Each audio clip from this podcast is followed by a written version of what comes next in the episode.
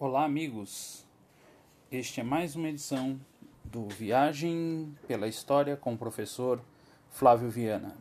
Um áudio, um podcast, um programa de rádio dedicado à história do Brasil, para além dos livros didáticos, para além dos conhecimentos simples da escola, buscando uma nova visão da história e trazendo um pouco da nossa história regional da Baixada Santista. No programa de hoje, seguindo a linha cultural e histórica que estamos desenvolvendo recentemente, falaremos de ninguém mais, ninguém menos do que Luiz Ramen. Luiz Alberto Ramen foi pintor, artista plástico, nasceu a 23 de junho de 1930 e veio a falecer em 13 de junho de 2009. Luiz Ramen desenvolveu um trabalho como pintor, artista plástico e ceramista, escultor, de grande valia de grande reconhecimento. Era ex-funcionário da Companhia Docas de Santos, onde trabalhou no setor de locomotivas pesadas e infelizmente sofreu um acidente de trabalho em 1969, vindo-se a aposentar-se por invalidez em 1972 aos 42 anos de idade e tendo sequelas desse acidente para o resto da vida. Depois disso, a partir da década de 70, abriu um ateliê em Santos chamado Casa Preta, e neste ateliê organizou a Associação Paranapuã das Artes. Esse ateliê Casa Preta se tornou um local de peregrinação e de busca tanto espiritual quanto artística, sendo bastante frequentado pela elite santista da época, por muitos intelectuais, artistas plásticos e pessoas de renome de São Paulo e outras localidades, e ganhou grande projeção até pela ausência de locais dedicados à arte e à cultura em Santos e em São Vicente, tanto nesse período quanto infelizmente atualmente. No final dos anos 60, Luiz Ramin participou da luta contra a ditadura militar, militando em diversos movimentos de esquerda, apesar de não ter nenhum, nenhuma atuação destacada especificamente em nenhum deles. Luiz Ramin, na década de 90,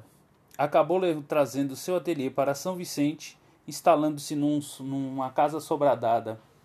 de 467 metros quadrados na praia de Paranapuã, próximo à Ponte Pêncio, de frente para o mar, e ali começou a desenvolver o seu trabalho artístico e também o seu trabalho religioso. Havia uma questão espiritual desenvolvido junto com o trabalho artístico, e Luiz Ramin acabou adotando o nome de Tordo Garantio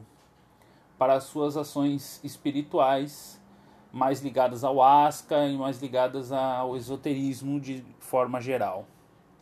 Dizia que a inspiração de suas obras era transformar uma matéria em escultura e dar o melhor de si àquilo que estava fazendo, o que resulta, nas palavras do, do próprio Luiz Ramin, em uma obra de arte é o emprego do gesto amoroso no momento que se faz o trabalho. Luiz Ramin participou do segundo Salão Paulista de Artes Plásticas em 1981 do décimo Salão de Arte Contemporânea de Santo André em 1982, do, da sexta Mostra de Gravura de Curitiba, Paraná em 1984, do 13º Salão de Arte Contemporânea de Santo André em 1985 e de uma grande exposição no MASP de São Paulo em 1984. Além disso, está na Enciclopédia Itaú Cultural do ano de 2001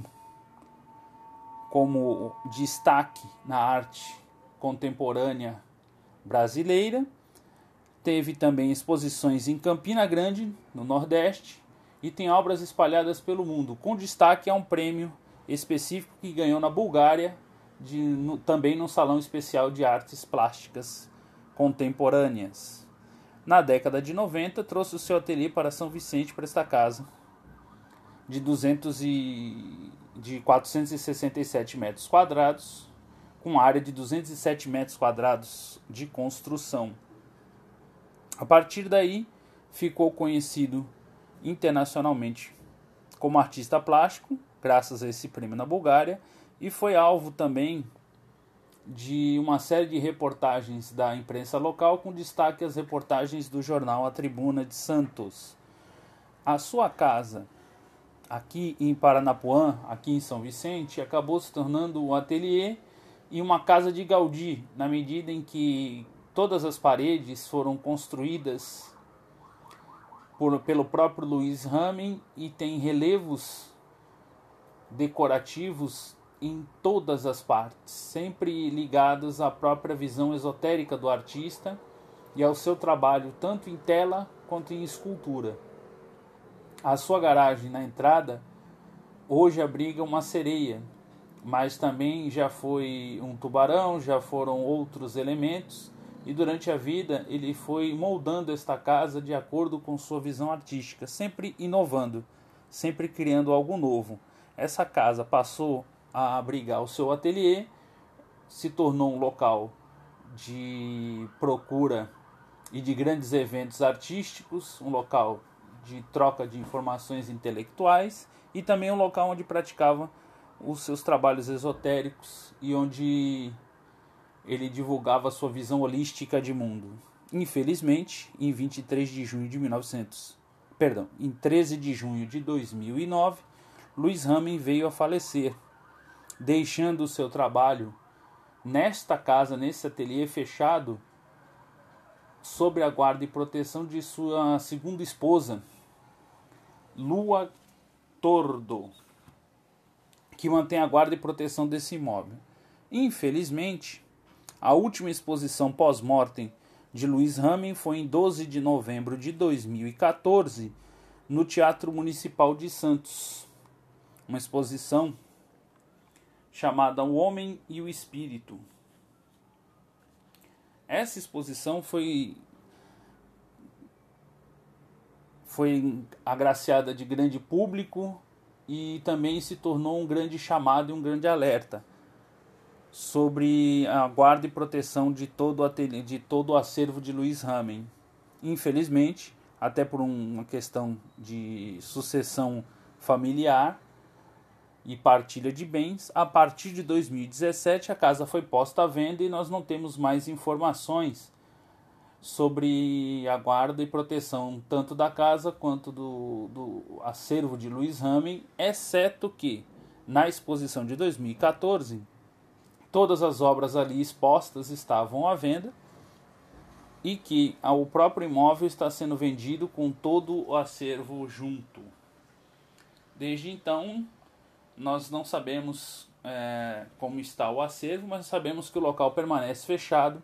e que a viúva Lua Tordo dedica sua vida à guarda e proteção desse acervo, estando até a última visita deste historiador tudo bastante bem conservado, bastante bem catalogado. Porém, eu, eu pessoalmente não vejo esse acervo desde 2010, 2011.